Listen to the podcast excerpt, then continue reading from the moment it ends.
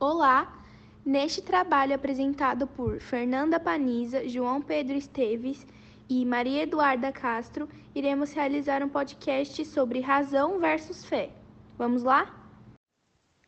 Os movimentos sociais são formados por grupos de indivíduos que defendem, demandam e ou lutam por uma causa social e política. É uma forma da população se organizar, expressar os seus desejos e exigir os seus direitos. São fenômenos históricos que resultam de lutas sociais que vão transformando e introduzindo mudanças estruturais nas sociedades. Mas como isso é feito? Ações coletivas são usadas como forma de manifestação, como passeatas, greves, marchas, entre outros.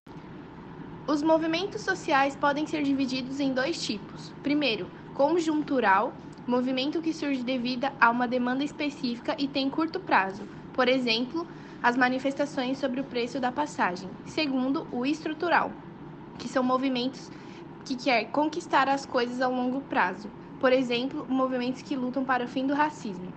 Outro fato importante é que os movimentos sociais podem ser favoráveis ao governo vigente. Basta apoiarem as mesmas lutas com as quais o governo se identifica.